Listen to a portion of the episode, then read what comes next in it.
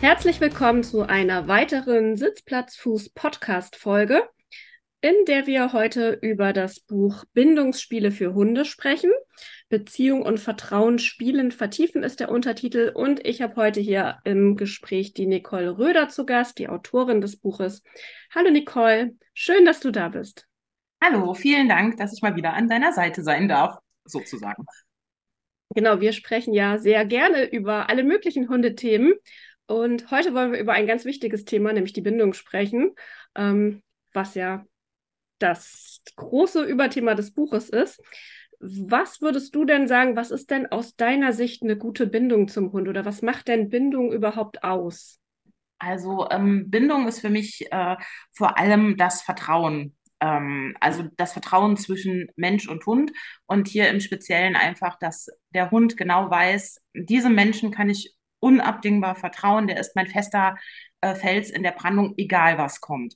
Also es geht nicht nur darum, ähm, was, glaube ich, manche Menschen so ein bisschen immer im Fokus haben, wenn der Hund gut gehorcht. Na, viele denken so, ach ja, wenn der gut gehorcht, dann bedeutet das, dass automatisch die Bindung gut ist. Ähm, das finde ich halt nicht so. Also man, ein guter Grundgehorsam äh, bedeutet nicht zwangsläufig, dass der Hund auch wirklich ein richtig gutes Vertrauen und eine sehr, sehr liebevolle Beziehung zu seinem Menschen hat. Dazu gehört einfach sehr, sehr viel mehr. Und ähm, was das im Einzelnen genau ist, habe ich halt im Buch so ein bisschen beschrieben. Und ähm, wie man da hinkommen kann, ähm, das natürlich ganz besonders. Und wie gesagt, für alle, die jetzt dann hier so zuhören, nochmal das ganz große Thema ist Vertrauen und ähm, die Zusammenarbeit und wie man halt eben an einen Punkt gelangen kann, wo der Hund einem wirklich vertraut und wo man auch als Mensch dem Hund vertraut. Also ähm, es geht ja auch darum, dass man den Hund auch mal machen lassen kann, ohne sich zu denken, oh Gott, oh Gott, was macht der jetzt und so. Und dass man, weil man einfach immer weiß, der guckt immer mal nach mir, der möchte auch in meiner Nähe sein und ähm, wir sind ein Team. Und ja, das mhm. ist eigentlich so für mich das, wie man es bezeichnen kann.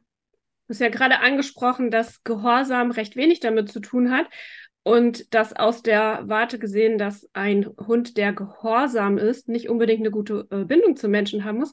Das ist ja auch was, was man umgekehrt betrachten kann. Viele Hundehalterinnen und Halter kriegen das ja so als leichten Vorwurf oder als, als Erklärung, wenn der Hund eben nicht macht, was er soll, dann zu hören, ja, die Bindung zwischen euch stimmt nicht. Was ist denn davon zu halten aus deiner Sicht?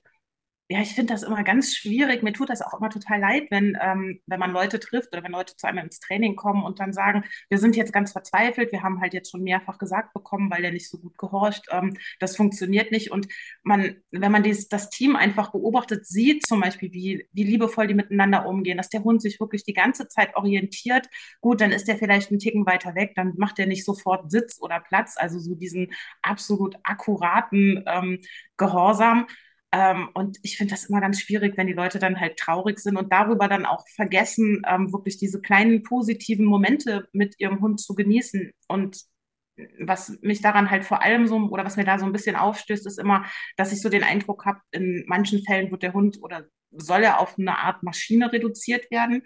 Und es sind Lebewesen. Also da muss man, da darf man kein Kadavergehorsam verlangen. Also man, manche dürfen es schon oder denken, dass sie es dürfen, aber sich davon halt so vordiktieren zu lassen, ähm, dass der Hund nur eine Bindung hat, ähm, wenn er wirklich sofort ähm, gehorcht, finde ich halt eine sehr, sehr schwierige Herangehensweise, ähm, weil dadurch auch wahnsinnig viel an Emotion und Empathie verloren geht. Und die sollte man auf jeden Fall im Zusammenleben mit Hunden, da sie Familienmitglieder sind, halt auch wirklich äh, immer im Fokus haben und sich da, wie gesagt, nicht so sehr einreden lassen, ähm, ach, da funktioniert irgendwas nicht, deswegen ist die Bindung schlecht, weil da muss man auch dazu sagen, das Wort Bindung äh, wird auch schon ein bisschen inflationär äh, benutzt und wird eigentlich auch immer dann herangezogen, äh, wenn irgendwas ähm, nicht gut funktioniert und die Leute sagen, ja, ja, ja, ihr habt keine gute Bindung und deswegen müssen wir jetzt am Gehorsam arbeiten. Aber so rum würde ich sagen, geht es halt nicht auf. Ne? Also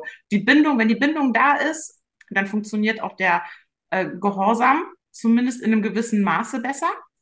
Ähm, aber zu sagen halt, der Hund gehorcht nicht und deswegen habt ihr keine Bindung, finde ich sehr, sehr schwierig. Ja, man kann ja auch mal festhalten, dass eine, ein Verhalten, das der Hund auf ein Signal hin zeigen soll, wie Sitz oder so oder Platz oder was du vorhin angesprochen hast, ähm, ist ja was, was er lernen muss.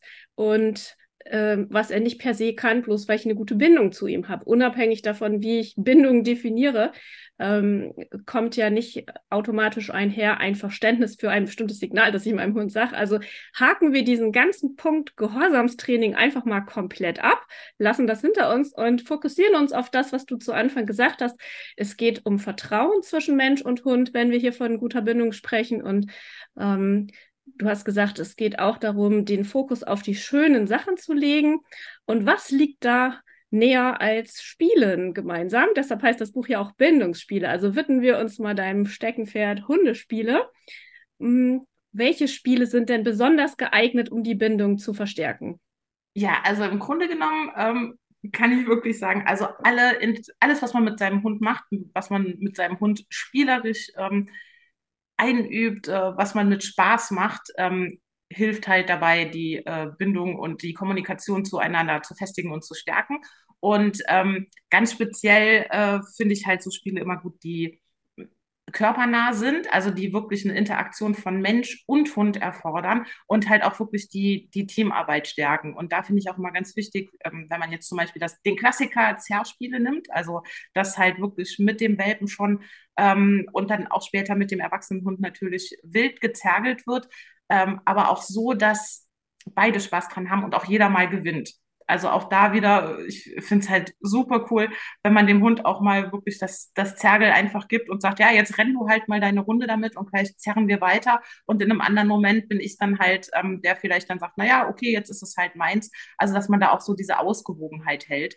Und ähm, jetzt zum Beispiel nicht so, was, was ich halt leider auch nach wie vor relativ häufig sehe, wenn Leute spielen, dass sie halt Spielen damit verbinden, ich habe jetzt mein Bällchen hier, ich werfe das meinem Hund, der Hund geht es dann halt holen und ich degradiere mich so ein bisschen zum, zur Ballwurfmaschine.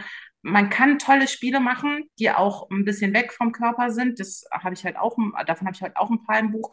Ähm, aber ganz, ganz essentiell ist halt, dass, dass man sich aufeinander konzentriert und wirklich miteinander arbeitet.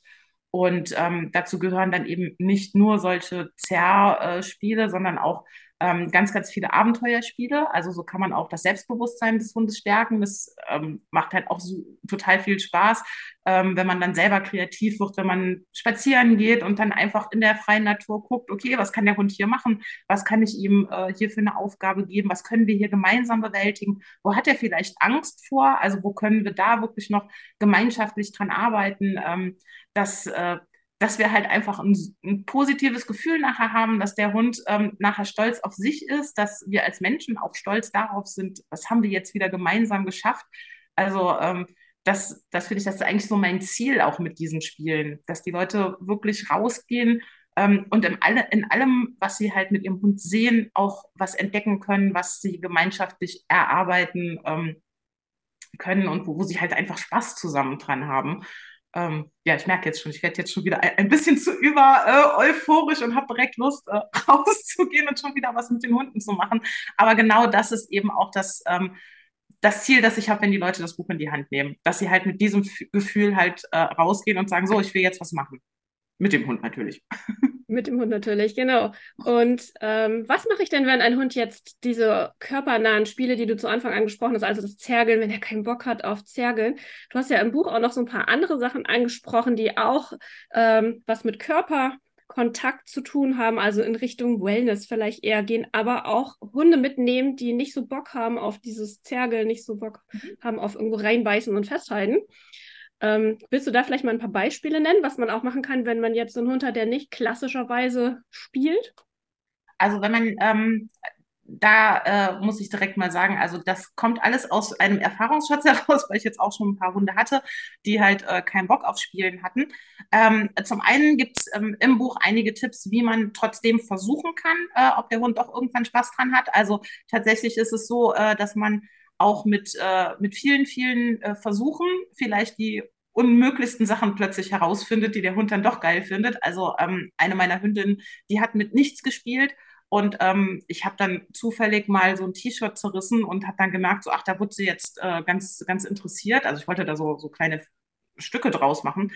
Und ähm, das war dann so ein Moment, da hat die plötzlich reingebissen und fand, also die hat dann nur mit Sachen gespielt, die dann auch gerissen sind. Wir haben halt einen super guten äh, Verschleiß danach gehabt an alten Handtüchern äh, und so weiter, weil sie dieses Geräusch dann einfach brauchte. War für mich aber auch eine super Lehrstunde, einfach zu sehen, naja, hast jetzt den Hund eigentlich schon abgeschrieben als, na, nee, die mag halt nicht zerren, die, da müssen wir irgendwelche anderen Sachen rausfinden das fand sie halt wiederum total großartig. Also da konnten wir dann auch zerren. Die hat das vielleicht nicht so oft gemacht wie andere Hunde, aber auch das ist, finde ich, gehört dazu, dieser Lernprozess für den Hundemenschen selber. Ähm, wie, wie lange können wir halt so ein Spiel machen, was funktioniert? Ähm, es gibt auch Hunde, die zum Beispiel nur mit ähm, fellbesetzten äh, Zergeln spielen. Das ist jetzt meine aktuelle Hündin, habe ich auch gedacht, die spielt überhaupt nicht, die hat das nie gelernt. Ähm, für die war es halt einfach wichtiger zu überleben. Und ähm, dann plötzlich haben wir da mit so einem Kunstpelz-Spielzeug, hat sie auch auf einmal angefangen, damit zu spielen. Also da gibt es auch verschiedene Tipps, auch was man ähm, an Sachen ausprobieren kann mit den einzelnen Hunden. Ähm, aber natürlich gibt es auch Hunde, muss man trotzdem sagen, die vielleicht trotzdem keinen Bock drauf haben. Und das ist auch in Ordnung so. Also es geht grundsätzlich immer darum, der Hund soll Spaß haben und man soll gemeinsam Sachen machen, die halt wirklich gut ankommen. Und wenn es dann halt nicht das Zergeln ist, dann ist es vielleicht, dann ist es vielleicht das Suchen, dann ist es vielleicht das, äh, das Intelligenzspiel ähm, oder einfach diese Abenteuerlust. Also es gibt wirklich unfassbar viele Möglichkeiten, einen Hund dann trotzdem gemeinschaftlich ähm, zu beschäftigen und gemeinschaftlich dann wirklich auch auf einen Nenner zu kommen und entsprechend auch seinen Hund wieder besser kennenzulernen. Ja, Suchspiel hast du gerade angesprochen. Ähm, um nochmal kurz aufs Buch zurückzukommen, ich erzähle mal hier, wie das Ganze gegliedert ist für diejenigen, die das Buch noch nicht kennen. Also nachdem du erklärst, was Bindung eigentlich ist, ähm, beginnen dann auch schon gleich die Spiele und die sind eben unterteilt in körpernahe Spiele, in Jagdspiele, in Futterspiele und Such- und Schnüffelspiele. Dann gibt es auch noch ein tolles Kapitel zu nützlichen Tricks und Vertrauensübungen, weil du sagtest ja eben, Vertrauen ist sozusagen das Kernelement einer Bindung. Ähm, keine Angst, wir schaffen das, heißt da ein Unterpunkt. Was kann ich denn da erwarten? Worum geht es denn, wenn jetzt hier Vertrauensübungen drüber steht? Also Vertrauensübungen ähm, sind zum einen natürlich so klassische Sachen, die sich, glaube ich, jeder jetzt dann so vorstellt, ähm, dass der Hund über irgendwas drüber balanciert, dass er ähm, sich mal auf einen Untergrund wagt, den er nicht so kennt. Aber man muss jetzt auch hier keine Angst haben, das sind jetzt nicht so, man braucht jetzt nicht so einen, so Ninja-Parcours irgendwo, ähm, um da den, den Hund irgendwie drüber zu schicken, sondern ähm, es sind tatsächlich so äh, kleine Übungen, die man ähm, nicht nur zu Hause macht, dass man den mal über eine Folie äh, rennen lässt oder dass der mal irgendwo drunter durchkriecht. Es sind auch so Sachen wie ähm, zum Beispiel eine Massage, die man dem Hund gibt, das Berühren an allen möglichen Körperstellen ähm, oder dann entsprechend, wie gesagt, auch so Sachen, wenn man merkt, der Hund ist ein, ein, kleiner Schisser zum Beispiel, dass man den einfach mal so ein bisschen an die Hand nimmt und sagt, naja, komm, da hinten, da steht irgendwas, das du, das du schwierig findest. Wir nähern uns dem ganz, äh, ganz langsam an und mit auch mit diesen Sachen, dass der Hund mal was mit der Pfote berührt, das er vielleicht noch nicht kennt, oder dass er irgendwo drunter krabbelt, dass er irgendwo drauf hüpft, dass man ihn einfach auch vielleicht mal ähm, spielerisch äh, hochhebt. Also all diese Sachen einübt, ähm, die dem Hund einfach zeigen, wow, es passiert hier nichts Schlimmes. Ähm, das Leben ist großartig und ich kriege auch alles bewältigt. Und ähm, das, ja, da, da gibt es dann halt verschiedene Spielvarianten, die dann auch so im, im Buch so ein bisschen beschrieben werden und ähm, die man dann auch zu Hause auch wirklich mit allen Hunden ausprobieren kann. Ja, das wäre vielleicht auch so meine nächste Frage. Für welche Hunde ist es denn überhaupt geeignet? Du hast jetzt ja angesprochen, hm, wenn ich jetzt einen eher ängstlichen Hund habe, kann ich davon profitieren, aber Hunde sind ja so unterschiedlich. Ist denn für alle was dabei? Also es ist sowohl für alle Menschen als auch für alle Hunde dabei, äh, was dabei. Und zwar ähm, ist ein großes Ziel äh, immer schon für mich, dass ähm, jedes Mensch-Hund-Team wirklich auch mit diesen Sachen was anfangen kann. Das heißt, ähm, alle Übungen im Buch sind so beschrieben, dass sie äh, und erklärt, dass sie halt auch wirklich abgeändert werden können. Also es passt auf den Welpen genauso viel auf den Seniorhund. Ähm, aber es muss natürlich dann immer entsprechend ein bisschen angepasst werden. Ne? Mit, den, äh, mit den Milchzähnen würde ich jetzt nicht so wild zergeln, äh, wie dann vielleicht mit dem äh, vier- oder fünfjährigen Hund. Ähm, und auch mit dem Senior würde ich jetzt darauf verzichten, dass der äh, die extrem hohen Baumstämme erklimmt oder äh, irgendwelche ähm, Sprints einlegen muss. Aber ähm, es ist alles immer so aufgebaut, dass man das wirklich entsprechend ähm, variieren und anpassen kann. Ähm, wie gesagt, auch als Mensch muss man jetzt nicht äh, besonders sportlich sein oder besonders geschickt. Ähm, das ganze Buch schult halt auch die Kreativität des Menschen und man lernt auch dadurch einfach selber so ein bisschen einen Blick dafür zu haben, ach, wie kann ich das hier jetzt für meinen Hund umändern ähm, oder welche Schritte können wir weglassen, welche können wir dazu nehmen. Ähm, also so, dass es wirklich für, für alle geeignet ist, ähm, egal ob äh, jung oder alt und das gilt äh, für Mensch und Hund gleichermaßen. Okay, also sowohl für komplette Anfängermenschen als auch für erfahrene Spiele, Spielerinnen. Genau. für alle, okay. Was ist denn dein Lieblingsspiel aus dem Buch? Hm, also eins meiner absoluten Lieblingsspiele ist es aber wirklich, also es ist, glaube ich, so ziemlich das, das einfachste und simpelste Spiel da drin, aber wir spielen es halt eigentlich jeden Tag, weil ähm, Panina ist ja äh, eine rumänische Straßenhündin. Das ist die, die halt auch äh, nur mit so Fellsachen ab und zu mal zergelt. Aber was sie halt total gerne macht ähm, und was ich auch sehr, sehr gerne mit ihr mache, weil wir auch immer ein bisschen äh, was an ihrem Fokus auf mich üben müssen, äh, ist, dass wir einfach Leckerchen von uns wegrollen. Das heißt, ähm, wenn sie gerade zu mir guckt, dann äh, zeige ich ihr einfach so, wow, guck mal hier, ich habe da wieder was und äh, werf es, werf dann halt halt ein kleines Leckerchen. Bei anderen Hunden könnte das vielleicht auch ein Spielzeug sein, aber bei ihr muss es dann halt ein besonderes Leckerchen sein. Werft das zum Beispiel ins hohe Gras oder rolle es einen kleinen Abhang runter. Wenn sie es geholt hat, rufe ich sie direkt, zeige ihr das nächste. Dann kann die so ein bisschen hin und her flitzen, weil, ähm, und die, die, freut sich da auch tierisch dann drüber, dass sie, dass sie halt, also für sie ist das schon im Prinzip Arbeit und ich finde es super, wie die sich dann freut. Ähm, und die ist halt fast immer an der Schleppleine. Und ähm, das ist natürlich dann auch so ein Spiel, das wir halt gut machen können. Ich muss natürlich aufpassen, dass ich jetzt nicht die ganzen Meter der Schleppleine ausnutze, ähm, aber so kann die sich ein bisschen bewegen, kann was arbeiten, kann mitdenken. Sie muss ja auch das Leckerchen dann nochmal suchen, das heißt, dass sie auch ein bisschen schnüffeln kann. Ähm, und auch das ist mir halt ganz wichtig, dass ähm, fast alle Spiele im Buch auch zum Beispiel für Hunde geeignet sind, die ähm, aus welchem Grund auch immer an der Leine sein müssen. Ne? Also damit die Leute nicht denken, so ja, nee, das kannst du jetzt nur alles machen, äh, wenn der Hund schon eigentlich äh, super gut im Freilauf ist. Nee, das ist alles auch gesichert möglich und ähm, war mir, wie gesagt, auch sehr, sehr wichtig. Und ja, dieses einfache Leckerchen-Rollenspiel hört sich unspektakulär an, aber ähm, ist eine super Möglichkeit, den Hund äh, glücklich zu machen. Und man selber ist ja dann auch glücklich, weil, also wenn man diese Freude einfach in den Augen sieht, das das ist schön. Ja, sollte jeder genießen. Was ist denn das Lieblingsspiel deiner Border Collie Hündin? Das Lieblingsspiel von Easy ist ganz, ganz klar alles, was Abenteuer ist. Also mit Easy irgendwo hingehen und irgendwo drauf zeigen und zu sagen, so, oh, willst du da mal draufklettern, willst du es mal antatschen äh, oder willst du mal drumrum laufen?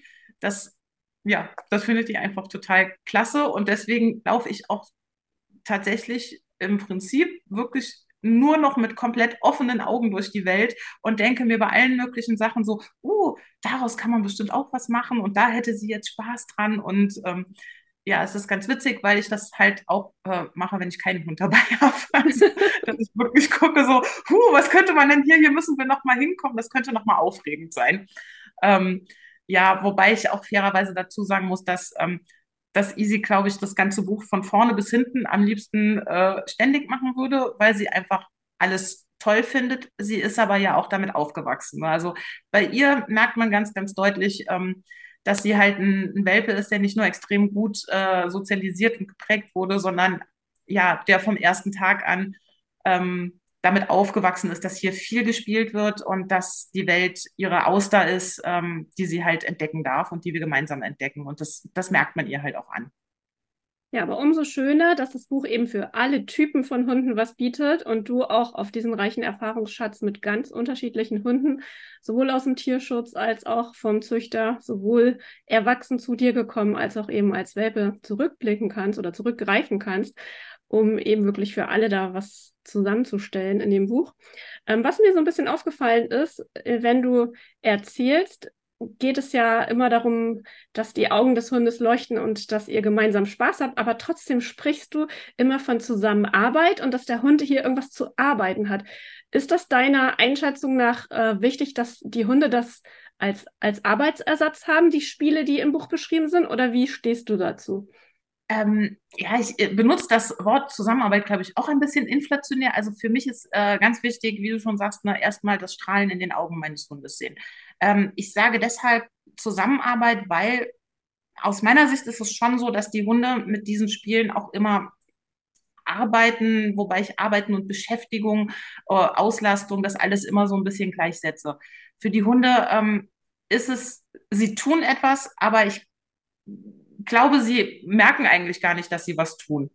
Also sie machen es gerne, sie sind danach müde, aber es ist schon, ich würde schon sagen, es ist schon ein bisschen Arbeit. Es lastet sie aus, aber es ist nicht dieses, na, manchmal ist es so negativ belegt, wenn man halt sagt, arbeiten. Das, ähm, ja, ich, ich finde es ein bisschen schwierig zu greifen. Doch, sie, sie arbeiten, aber sie arbeiten mit Spaß. Eigentlich das, was ich ähm, was ich mir für jeden Berufstätigen auch so wünsche. Okay, also das ist das Ziel, dass wir nicht nur das Leben der Hunde besser machen, sondern dass auch alle Berufstätigen zukünftig zum Spielen an ihren Arbeitsplatz gehen und Spaß dabei haben. Das wünschen wir uns für alle. Gibt es noch irgendwas, was du zu dem Buch noch sagen möchtest, was noch wichtig ist, was wir vielleicht jetzt hier nicht angesprochen haben, aber was die zukünftigen Leserinnen und Leser wissen sollten? Ähm, naja, ich sag mal so, also was mir ganz wichtig wäre für jeden zukünftigen äh, Leser, schafft euch das Buch an, sobald ihr euren Hund habt. Egal, ob er als Welpe kommt oder ob ihr ihn gerade aus dem Tierheim habt. Denn, ähm, wie ich schon jetzt am Beispiel von Easy oder auch Panina gesagt habe, ähm, eine gute Vertrauensbasis und damit auch eine gute Bindung beginnt ab dem ersten Tag. Und wenn man da schon direkt die richtigen, ähm, den richtigen Anfang findet, ähm, dann macht es halt umso mehr Spaß und wird umso ähm, eine festere Bindung und vor allem auch ein entspannteres Leben sein. Also von daher, nehmt das Buch, fangt am ersten Tag an und es ist für jeden was dabei. Perfekt. Vielen Dank, dass wir heute gemeinsam über das Buch sprechen konnten und du dir die Zeit genommen hast. Ich wünsche dir einen schönen Tag und viele schöne Spiele mit deinen Hunden heute. Ja, vielen Dank, dass ich da sein durfte. Und ähm, ja, ich wünsche auch äh, allen einen wunderschönen Tag und habt immer Spaß mit euren Hunden, egal was ihr tut. Alles klar. Dankeschön und tschüss. Tschüss.